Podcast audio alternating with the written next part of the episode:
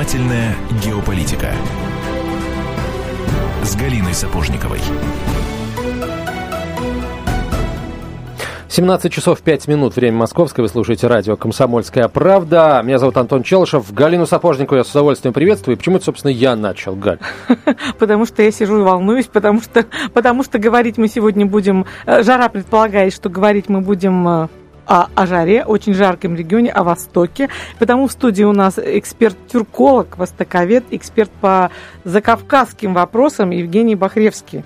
Здравствуйте, Евгений. Здравствуйте. И, и, естественно, я думаю, что часть из наших э, слушателей уже догадались, о чем мы будем говорить, а часть нет. Мы будем говорить о том, где у нас рвануло на этот раз, рвануло на востоке, но на, не на востоке Украины, как о чем мы говорим последние полгода, к счастью или к сожалению, рвануло совсем в другой стороне, в Нагорном Карабахе. Вот, Антон, поддержи, что там случилось, расскажи, ну, в общем, пожалуйста. Выходные, э, выходные дни, когда внимание народа слегка э, отвлечено не только от событий на Украине, но и вообще от новостей, мы узнаем, что в, так сказать, на линии соприкосновения вооруженных сил Армении и а, Нагорном Карабах, простите, Азербайджана, а, произошли столкновения, наверное, самые масштабные за последние несколько, опять же, наверное, лет. А, говорится о десятках погибших, причем большинство погибших с азербайджанской стороны. Официальный Ереван уже заявил о том, что раз погибших азербайджанцев больше, то вот это значит, это доказывает тот факт, что азербайджанцы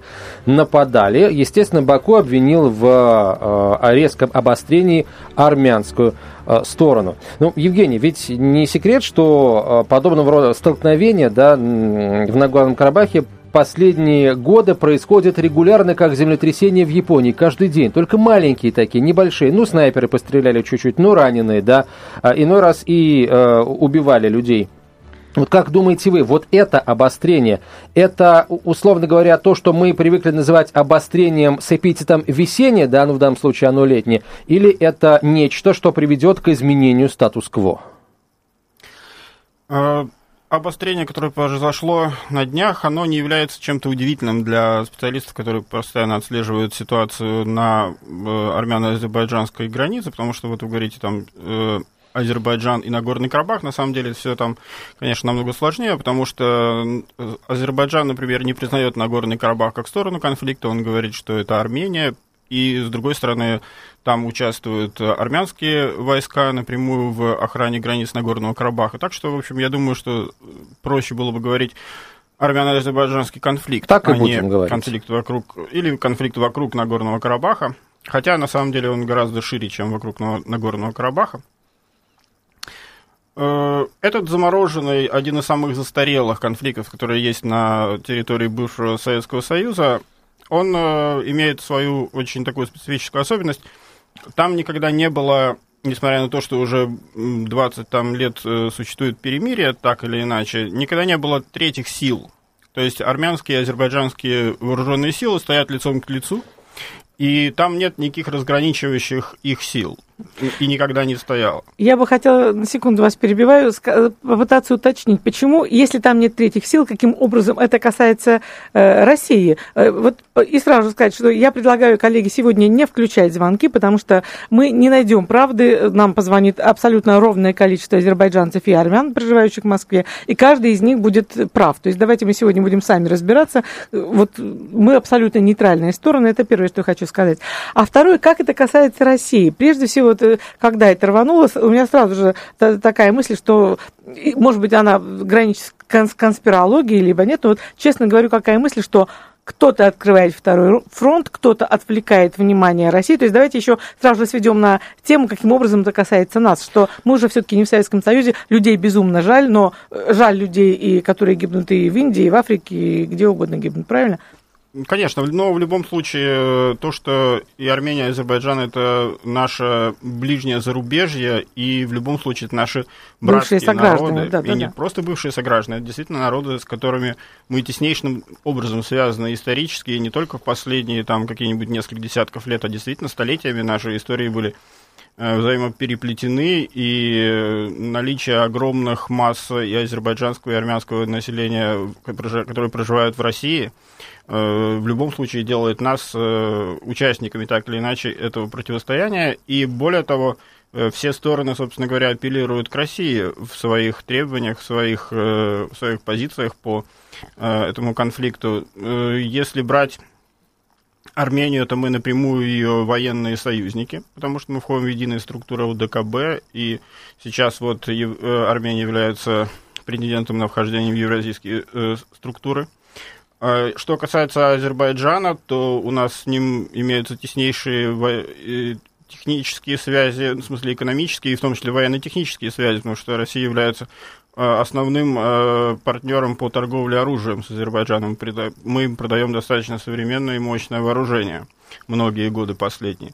Поэтому э, Россия... Понимая при этом, да, простите, тоже перебью, против кого это вооружение в первую очередь будет направлено, если это ружье когда-нибудь выстрелит, да, вот висящее и на стене? этот факт является э, причиной очень больших претензий со стороны армян, опять же, к Российской Федерации, потому что они говорят, э, ну, как у них такое есть объяснение в кругах политологических, что вы продаете Азербайджану по мировым ценам оружие, и потом часть э, этих денег тратите на то, чтобы дать нам бесплатно или очень дешево аналогичное оружие. То есть, они, э, так сказать, существует такая позиция, что Азербайджан, так скажем, покупая российское оружие, одновременно помогает Армении тем же оружием через Российскую Федерацию, да?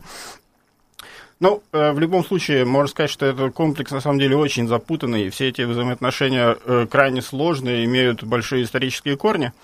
Но э, относительно вот сегодняшней ситуации, я бы отметил то, что на самом деле стрельба по всей этой границе идет постоянно и убивают э, солдат с обеих сторон постоянно. То есть там вот снайперская война, она идет беспрерывно все эти 20 лет последние.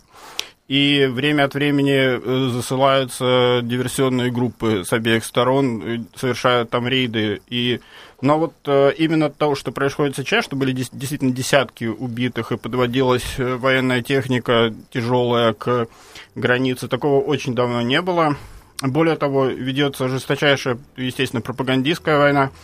И впервые, собственно говоря, за последнее, за все, наверное, время э, в азербайджанской прессе, например, появлялись э, сообщения о том, что взят Агдам, например, да, что это крайне существенный информационный такой вброс, он оказался э, неправдой, но тем не менее можете представить, насколько взбудоражено общественное мнение в обеих И самое главное, теперь ожидания есть там у азербайджанской общественности о том, что тогда в ближайшее время будет взят. Продолжим после новостей.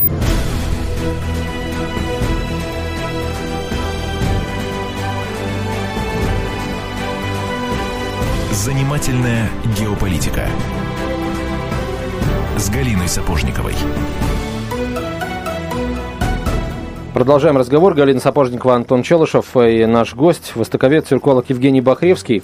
Вот, Евгений, мы так поняли из предыдущей части, что для вас это, как для специалиста по региону, абсолютно не было удивительно то, что, ну, может быть, просто частота увеличилась, частота снайперских обстрелов и диверсионных э, э, вылазок. А вот скажите, пожалуйста, ну, слишком вовремя там рвануло. То есть все-таки можно, если посмотреть на э, нынешние события в Карабахе через призму украинских событий, то есть это какой-то, может быть, всеобщий вирус э, войны у нас в воздухе присутствует, вот связанный со столетием войны Первой мировой и, и так далее. Вы поняли, что я имею в виду? А, да, вопрос понятен. Вопрос э, очень, на самом деле, важный, потому что вот у нас в последнее время э, очень часто мы ужасаемся результатом пропагандистской войны, которая ведется э, на Украине против России, да, и насколько эффективно и быстро огромная часть украинского общества были промыты мозги, и вот у меня множество знакомых на Украине, которые, с которыми реально стало сложно разговаривать, да, у них вот такая вот зомбированность некоторая есть.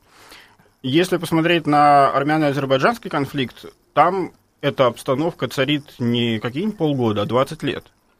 Э, и вот эта вот ненависть э, двух народов друг к другу взращивается, лелеется, и с обеих сторон они друг другу не, оступ, не уступают в том, насколько, так скажем, они изощряются в этой пропаганде друг против друга. То есть там технологии толерантности, которые существуют в мире, они даже не, не пытались применяться, поскольку власти изнач... Э, недовольны статусом КО? Технологии толерантности есть со стороны гражданского общества, да, есть там какие-то институты, которые работают, э, пытаются работать на совместном э, поле, э, иностранные организации пытались что-то делать. Но на самом деле это все не имеет большого влияния, потому что это больше в среде, так скажем, интеллигентской может иметь какие-то плоды, а в среде простого народа я вот много разговаривал с теми же азербайджанцами, ну, у всех абсолютно однозначная позиция. Да, они могут там критиковать свое правительство столько угодно, но как только речь заходит об армянах, там абсолютно одинаковая реакция у всех.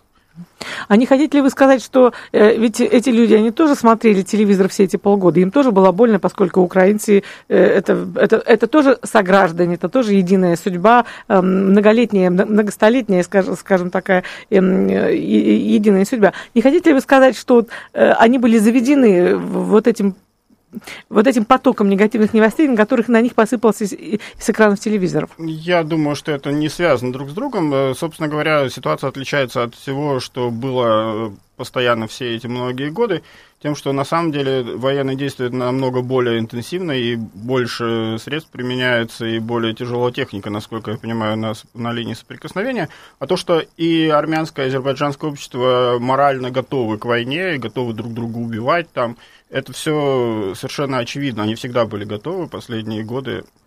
Э, к сожалению, вот именно э, готовность к тому, что воевать надо, есть. Вот, ну, то, если брать, например, азербайджанское общество, если посмотреть на те же социальные сети, абсолютно единое мнение, что надо воевать, чтобы отвоевать наши земли. Э, говорят, что все эти переговоры все и ведут никуда, все эти годы мы бесполезно тратим на какие-то переговоры, и надо, наконец, пойти и отвоевать.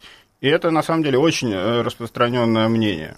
А с другой стороны, у армян есть мнение, что они в любом случае победят, что э, армяне считают, что их армия, хотя она не такая многочисленная и гораздо меньше денег на нее тратится, чем в Азербайджане, по естественным причинам, да, то есть в Азербайджане огромный бюджет военный, огромное количество техники закупается, Э, довольно большая армия по сравнению с армянской. Но армяне считают, что вот мы одержали победу э, тогда, в 90-х годах, э, и сейчас мы тоже ее одержим, и, собственно, у них такое мнение распространено, что если вот Россия нам обеспечит, что Турция не откроет второй фронт, а с этой стороны нам помогать не надо, мы сами там Баку возьмем за пару месяцев. То есть вот это такая ура, патриотическая позиция армянской общественности. Как же страшно-то все. А вот если коротко, то есть э, ну, я очень деликатно, чтобы я боюсь быть неправильно понятой. Мы ни в коем случае э, не хотим никакого обострения конфликтов, но если теоретически, если э, эскалация конфликта пойдет дальше, кого может теоретически, кто, кто теоретически может поддержать Азербайджан и кто Армению? Ну, не дай бог, конечно, да. Вот э, я думаю, что никто не поддержит ни Азербайджан, ни Армению, если начнется действительно серьезные какие-то боевые действия там. Э, потому что, ну, э, если брать Армению, там стоят российские войска, там есть наша военная база. И э, Азербайджан высказывается в таком плане, что эта база там хотя есть, но она не должна не иметь никакого отношения к этому конфликту.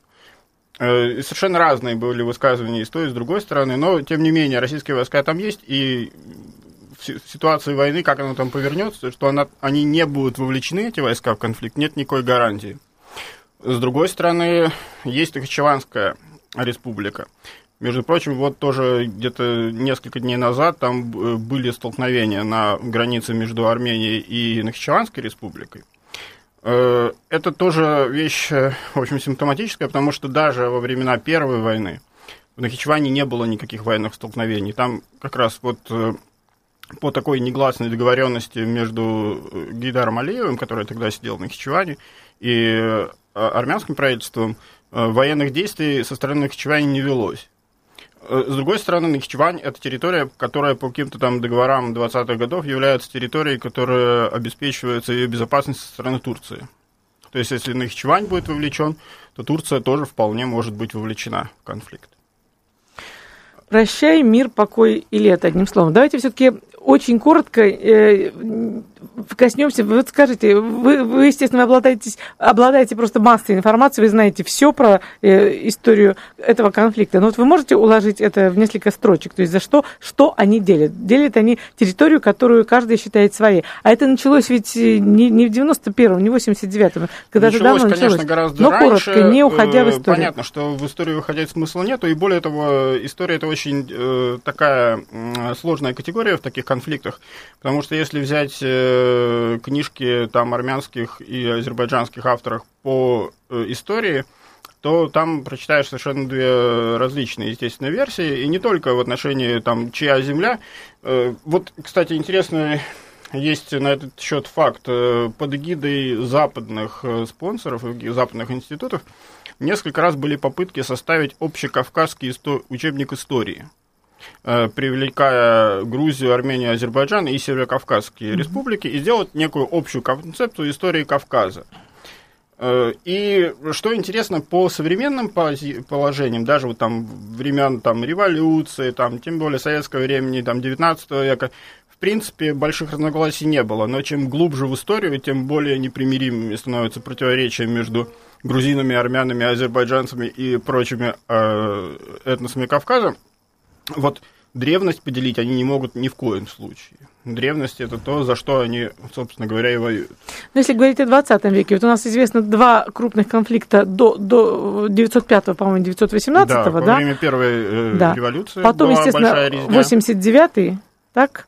Вот, и вот для меня, скажем, когда я сегодня готовилась к эфиру, для меня большим откровением было узнать то, что, оказывается, в 60-е годы там тоже были проблемы, которые приводили к массовым беспорядкам. То есть они даже во времена Советского Союза несли э, эту проблему с собой как чемодан. Э, Ну, если очень коротко э, показать позиции такие вот исторические сторон, то армяне считают, что это древнейшие армянские земли, при том, кстати, что закавказская вот эта территория с Ереваном, э, она не является ядром армянского государства, ядро армянского государства находится на территории Турции, это западная Армения. И, собственно говоря, Армения, Армения имеет э, претензии к Турции. Где-то две трети или три четверти армянской территории изображаются на территории современной Турции. Но при этом проводить там референдумы, санкционировать да, о, о- о- о присоединении к Армении и отрыве от Турции им голову не приходило никогда. Нет, ну там нету армянского населения практически. То есть оно есть там в очень незначительных количествах. Есть, э, ну, собственно говоря, речь о геноциде э, армян в Османской империи в 15 году и в нескольких э, дру- другие там периоды тоже частично армянские историки его прослеживают. Достаточно спорный, на мой взгляд, термин геноцид, но по- по той причине, что в период вот 15 года Первой мировой войны на тех же территориях, где было уничтожено армянское население, мусульманского населения погибло никак не меньше, а даже больше, чем армянского. Поэтому, э, ну, с другой стороны, мы видим, что мусульмане там сейчас есть, а армян нет.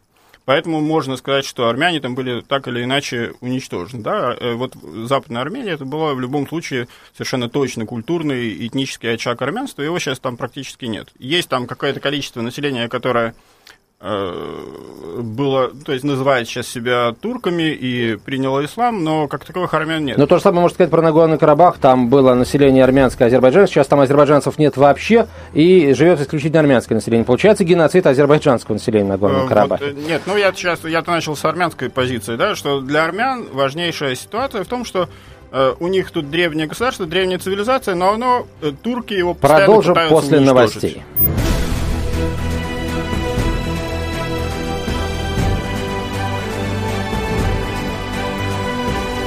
Занимательная геополитика с Галиной Сапожниковой. 17.32 в Москве. Продолжаем разговор. Галина Сапожникова, Антон Челышев и наш гость, тюрколог Евгений Бахревский, востоковед, специалист по э, Закавказью. Евгений, ну вот э, армянскую точку зрения мы представили на э, предысторию и историю э, во- войны в Нагорном Карабахе. Теперь давайте вот азербайджанскую позицию напомните нам, пожалуйста. Э, Ну, азербайджанская позиция, э, так или иначе зависима от армянской получается, потому что армянская, она очень наступательная. Получается, что армяне говорят, что мы здесь древние, а вы здесь пришли, э, ну, в лучшем случае, там, в каком-нибудь 10-11 веке, вообще кочевники и захватчики, да? А все это наши древние земли. А азербайджанцам приходится э, обороняться в такой ситуации, и они начинают говорить, что нет, это мы на самом деле древнее население, а армяне это пришельцы. И для этого разработана специальная, так скажем, э, концепция, э, что на территории Армении никаких армян никогда не было, и их сюда привезли русские в XIX веке. Э, ну, это действительно факт, что Россия заселяла какие-то территории в Закавказье армянами, которые выходили из э, Персии, из Турции. Но э, вот эта вот э, такая позиция с обеих сторон, что вы здесь пришельцы, а мы здесь древнее население, она вот поддерживается очень упорно. И, и что касается э, столкновений, которые были в начале 20 века, в 1905 году, потом во время революции было много столкновений очень кровавых, э, Нужно сказать, что на самом деле это все порождается, все эти кровавые события обычно националистическими идеологиями. И националистическая идеология, конечно, была прежде всего армян тогда развита, потому что э, и армяне, собственно говоря, кто начал, и в то время, и во время первой вот э, русской революции, во время э, второй революции и во время перестройки, армяне, конечно, запускали этот процесс. Но это совершенно не значит, что вторая сторона невиновна, она абсолютно... Она повелась. Да, да конечно, да, да. она реагировала столь же Э, тяжело, кроваво и, так скажем, национализм азербайджанский, который идет в догонку за армянским национализмом, он ничем не лучше. Это такое же э, некрасивое явление, как всякий национализм, который, так скажем, э, выступает за то, чтобы, так сказать, возвеличивать себя за счет соседнего народа. Э, некоторые, например, азербайджанские э, специалисты даже с улыбкой мне говорили, насколько мы обармянились, что вот э, раньше а, армяне говорили, что мы вот древние, там мы тут раньше динозавров были, а вы там пришельцы, а теперь наши говорят, что нет, это мы здесь были раньше динозавров, а вы пришельцы. Ну хорошо, если у людей еще хватает чувства юмора, чтобы а, об этом говорить. На самом деле, вот если мы о конфликтах начала века ничего судить не можем, то как раз последний конфликт, самый громкий конфликт конца 80-х, мы уже что-то как-то, э, я помню, и вы, может быть, что-то в вашем пионерском детстве успели тогда захватить, но э, вот я помню прежде всего итоги, страшные итоги этой войны. Вот 25 тысяч убитых, 50 тысяч раненых и около миллиона беженцев. Рассказывают э, люди, что как азербайджанцы из Нагорного Карабаха бежали по, по горам, сельское население, оно заполонило Баку, абсолютно перевернув, разрушив прежде всего такой культурный климат города Баку, который был абсолютно интернациональный и очень интеллигентный, очень такой интересный город. Да, бакинцы о нем, об этом духе да. вспоминают с печалью. Да, и населенный это... сельским населением он стал абсолютно, безусловно, другим. Естественно, мы помним и беженцев э, армян, их в Москве было много, и за каждым была трагедия. Но вот я вспоминаю э, такую историю, что как-то несколько лет назад я летела из Грузии, когда уже были у нас большие проблемы с грузинами, не было прямых рейсов, и какой-то у меня был рейс с однодневной пересадки в Баку. Естественно, я этой возможностью э, воспользовалась, чтобы посмотреть древний город, в котором снимался фильм «Бриллиантовая рука». Мне это все очень волновало, и я была очарована и бакинцами, и старым Баку. Но вот такой у меня был там один диалог с очень милой девочкой, которая меня водила по городу. А, вот она рассказывает про Баку, и говорю, ой, да, да, да, у меня вот начальник, я только слышал, у меня начальник армянин из Баку. Ее реакция. Вах, вах, вах, бедный человек, он никогда не сможет вернуться на родину, увидеть свою родную школу и посидеть на лавочке, на которой прошло его детство. Я остановилась говорю, что ты имеешь в виду? Только расскажи, ну как, вы что, не знаете, что армянам сюда нельзя, э, а нам нельзя э, в Армению? Для меня это было вот смешно сказать, естественно, ничто не сравнимо э, с трагедией смерти и потерянных 20 э, лет назад людей, но для меня в тот момент это было какой-то абсолютным, было абсолютным шоком, что я застыла среди улицы, я себе представить не могла, что в наш, тогда еще 20 век, наверное, или начало 21 что отношения могут дойти до такого пещерного уровня. Это действительно все так серьезно? Ну, действительно серьезно. Э, на самом деле известно множество примеров э, совершенно противоположного отношения армян и азербайджанцев друг к другу во время войны, когда они друг друга там спасали, выручали и так далее. Это все тоже бывало. Но, в принципе, раскручивание конфликта, еще вот такую вот э, сильную националистическую пропаганду, оно, конечно, предполагает то, что все более и более кровавым становится конфликт, все больше людей включаются в э, вот эти вот э, ненавистнические э, схемы. И э, да, так скажем, все серьезно, но опять же, э, существует ряд очень таких вот сильных пропагандистских штампов, что те же армяне, например, некоторые утверждают, что мы с азербайджанцами это абсолютно несовместимые народы, и мы не можем жить вместе. Я знаю пару прекрасных стоит... семей армян азербайджанских. Их не пару, их многие Я знаю лично, десятки, да. да, это очень вполне распространенная вещь. И более того, э, ну, собственно говоря, до национализма это никому не интересно. То есть смешанные браки это абсолютно была нормальная вещь между армянами и азербайджанцами. Другое дело, что, так скажем, в современной ситуации, насколько это возможно, хотя, говорят, опять же, и армяне, и азербайджанцы очень злятся на свои диаспоры в России, которые не враждуют друг с другом. Более того, они торгуют и даже женятся э, на территории Российской Федерации. Серьезно? Да. И я время от времени натыкаюсь на дискуссии в Фейсбуке, а правомерно ли там, вот, например, там в Азербайджане там поступает какая-нибудь там продукция, которую они закупают, а оказывается там у кого-то родственники армяне и можем ли мы, так скажем, да, вот э, покупать что-либо в Азербайджан, если этот, к этому продукту имеют отношение какие-то армяне. Это является серьезным вопросом. А потом они выясняют, ах да, а в России-то, кажется, они не враждуют, и более того, э, едут корреспонденты в Москву там на какие-то предприятия и говорят, а что, правда вы с армянами? Говорят, ну да, ну что, бизнес есть бизнес, ничего, мы так торгуем, да. И вообще мы, у нас нормальные отношения. И для бакинских журналистов это кошмар. Интересно, то есть вы хотите сказать, что национальный конфликт провоцирует среда? То есть вот в условиях э, России они умудряются жить мирно, а как только попадают на территории под лучи пропаганды, они становятся врагами? Да нет никакой, естественно, заданности. Те пропагандисты, которые говорят, что армяне и азербайджанцы две несовместимые нации, что эти вот древние культурные строители и воины, а эти кочевники и, так скажем, там Э, те, кто должны пасти свои стада и кочевать, да, ну, понятно, это такая вот злобная пропаганда друг против друга, но на самом-то деле жизнь это все естественным образом опровергает. Это все э, Коллеги, давайте э, немножко от истории, да, уже вновь в сегодняшний день вернемся.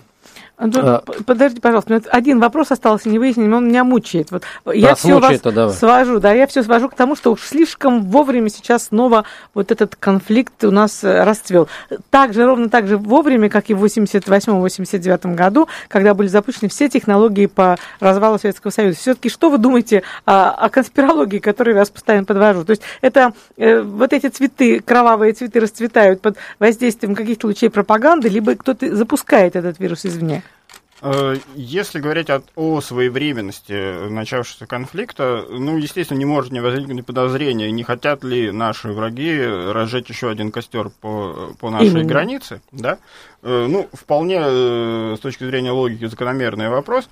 С другой стороны, все, так скажем, специалисты, эксперты тех же всех групп, вот Минской группы ОБСЕ, которая этим занимается, постоянно мониторингом конфликта, все всегда говорили, что большая война может начаться каждый день, потому что каждый день может произойти, так скажем, ну, чуть более сильное столкновение, которое вызовет э, следующее столкновение. Были, например, несколько лет назад случаи, когда там то ли случайно, то ли не случайно был, был убит какой-то ребенок, например, там в зоне э, э, соприкосновения войск, да, и после этого случая все боялись, что вот сейчас начнется, но тогда не началось. А вот сейчас оно началось. Почему? Понятное дело, что эскалация, вот такая вот серьезная на этом месте, она, если мы учтем то, что происходит на востоке Украины и то, что происходит южнее, да, вот, а, например, известно, что э, вчера или позавчера, что ли, один из лидеров э, вот этого исламского государства Ирака и Ливанта сказал, что они, например, собираются атаковать Кувейт.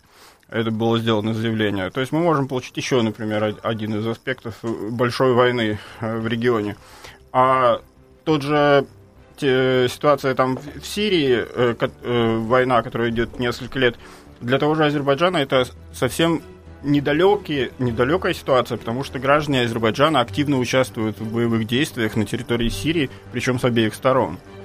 А, очень интересно, очень мало времени. А, сейчас очередная пауза, выпуск новостей. Продолжим через 4 минуты.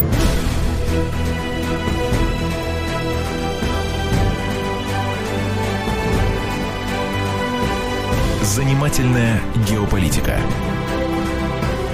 с Галиной Сапожниковой.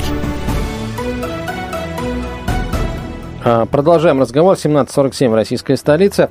Галина Сапожникова, Антон Челышев и наш гость, востоковед Евгений Бахревский. И вот я хочу задать такой вопрос, что делать. Вот смотрите, во времена Советского Союза ну, все-таки были факты, были какие-то такие схемы, такие вот, была система регулирования межнациональных отношений, что все-таки фактор интернационализма и дружбы народов исключать нельзя. Он был очень важный, и он работал во времена Советского Союза, как бы ни пытались сделать вид, что э, с, с такими кривыми ухмылками, что этого не было. Это было. Плюс ко всему, я вчера специально, готовясь к этой программе, подходила к людям, которые лучше знают историю э, отношений Армении и Азербайджана, в том числе и во время Советского Союза. Они мне так сказали, ну что ты, Галя, ты не помнишь, что ли, что, не знаешь, что ли, что еще был такой мощный фактор, как КГБ, попробуй-ка выпустить какую-нибудь националистическую листовочку во времена Советского Союза, тут же окажешься там, где тебе следует посидеть. То есть это тоже важно, но тем не менее вот эти вот скрепы, они как-то вот держали страну, плохо или хорошо, но удерживали. И, собственно, развал страны совпал вот с первой, пожалуй, самой э, первая кровь как раз у нас и пролилась именно на Горном Карабахе. Первая вот, была в Казахстане. А, да-да-да, 86-й еще это был, я помню, да, декабрь 86-го. Но э, такая обильная кровь, скажем да. так, уже в виде настоящей войны была все-таки на Горном Карабахе. Mm. Евгений, как вы думаете, вот сейчас, когда мы стали на столько лет э, мудрее, опытнее, циничнее, к большому сожалению, есть ли какие-то механизмы, чтобы, ну, хотя бы вернуть э, ситуацию в, в состояние статус-кво, а, ну, в, в идеале вообще как-то ее вот так пригладить, замикшировать и, и т.д.? Ну, э, я России, естественно, очень э, хотелось бы, наверное, чтобы там все было спокойно и, по крайней мере, был статус-кво. То есть, э, чтобы вернуть ситуацию к э, тому положению, чтобы, ну, хотя бы не было эскалации этого конфликта и война не, не началась всерьез. И я думаю, что именно с этим связано то, что сейчас планируется встреча трех президентов в Сочи. И я надеюсь, что Россия добьется хотя бы того, чтобы войска были отведены, тяжелая техника ушла, и все вернулось на к ситуации, так скажем, вот недельной давности. А давайте предположим, что Алиев скажет нет.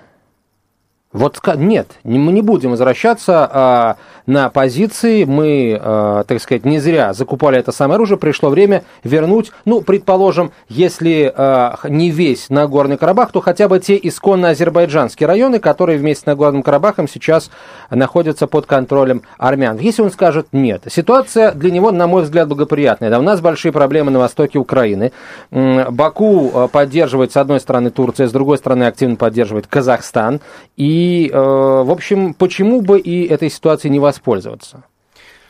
Ну, во-первых, э, Ильхам Гидарович Алиев э, утверждал неоднократно в своих многочисленных выступлениях, что азербайджанская земля – это в том числе и Ереванское ханство, да, то есть вся территория Армении, это, собственно говоря, Азербайджан. Речь идет далеко не одном, об одном Карабахе или там пяти районах, или семи районах вокруг Нагорного Карабаха.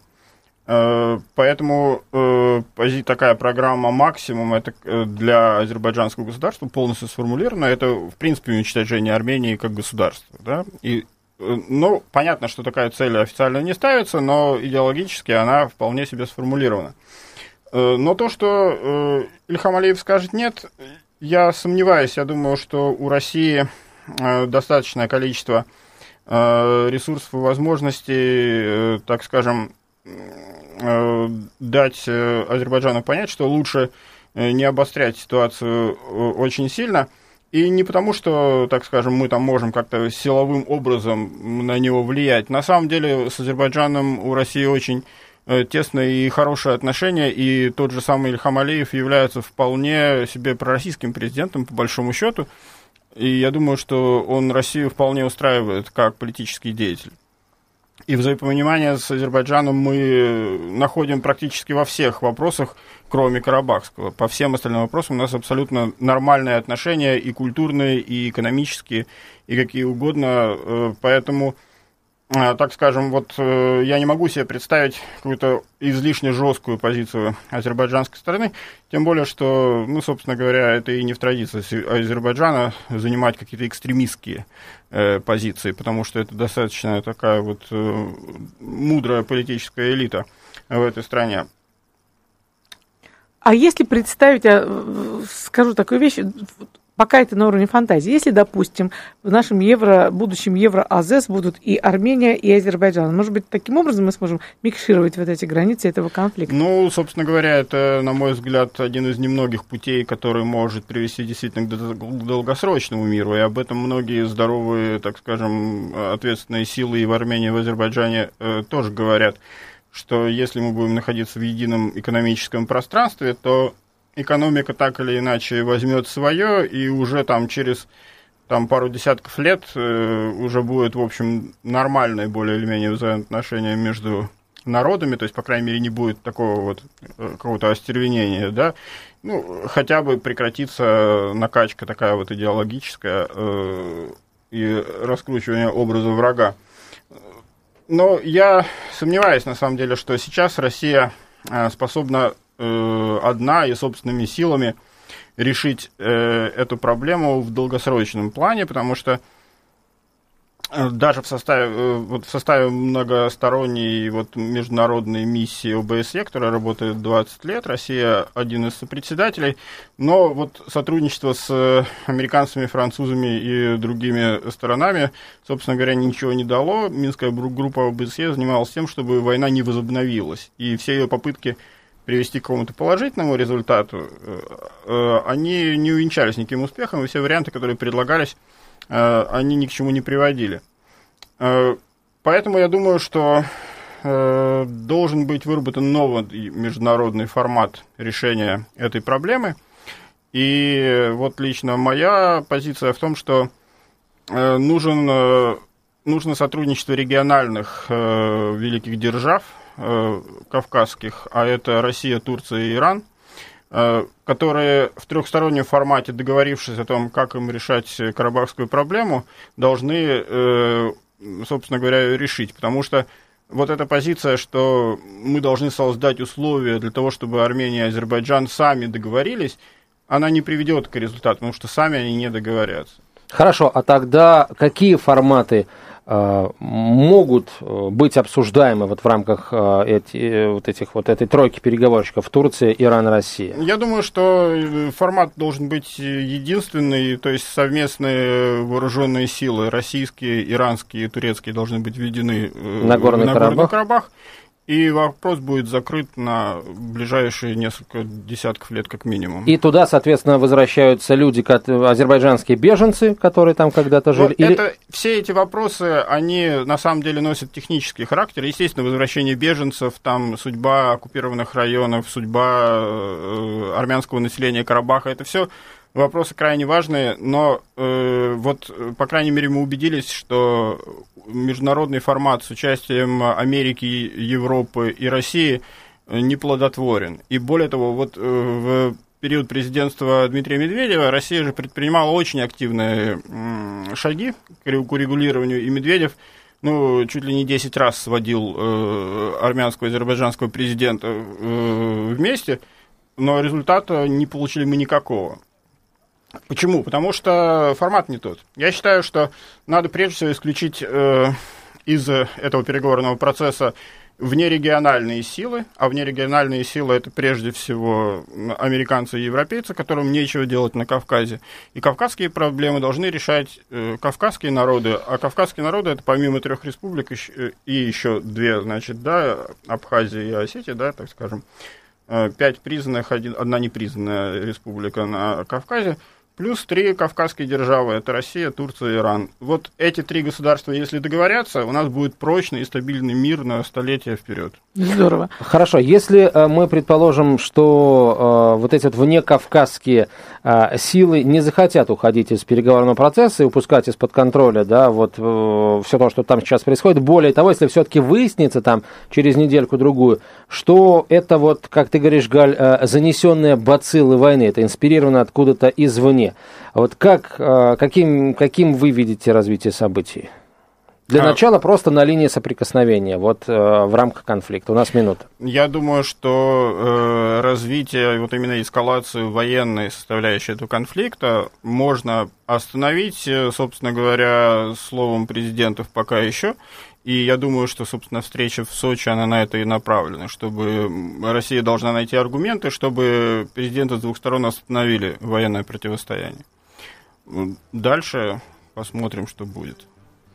Ну что, тогда, я полагаю, мы можем, э, собственно, говорить на этом всем спасибо. Будем очень внимательно следить за тем, что происходит э, там, на границе, э, ну, получается, на границе э, Азербайджана и Армении, хотя, естественно, Азербайджан до сих пор считает территорию Нагорного Карабаха и уж точно еще несколько районов, которые сейчас тоже оккупированы армянской страной, своими.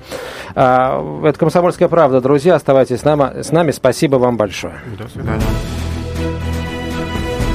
Занимательная геополитика.